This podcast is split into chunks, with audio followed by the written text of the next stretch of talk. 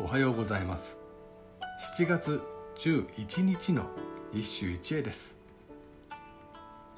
「源氏物語第25条蛍」より「蛍兵部教の宮」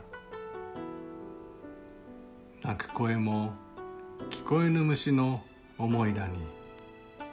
人のケツには消ゆるものかは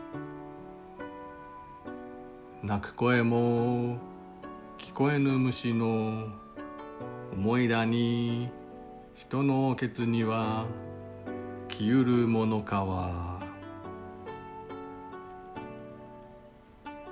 かませ犬なんて言葉があるが今日の読み人は日本文学史上それにふさわしい初めての人だろう。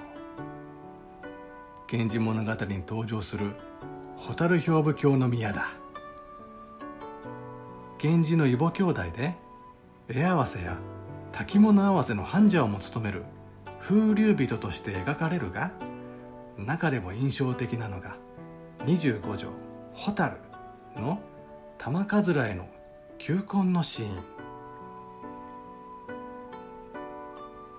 蚊帳の中にたくさんの蛍が放たれて図らずも宮はその美貌を目の当たりにする。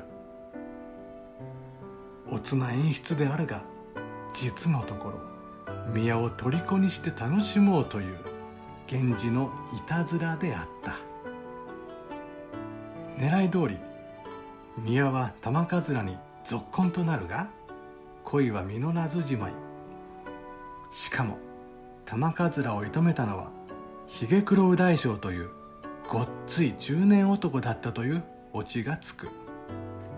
これをかませ犬と言わず何と言おう。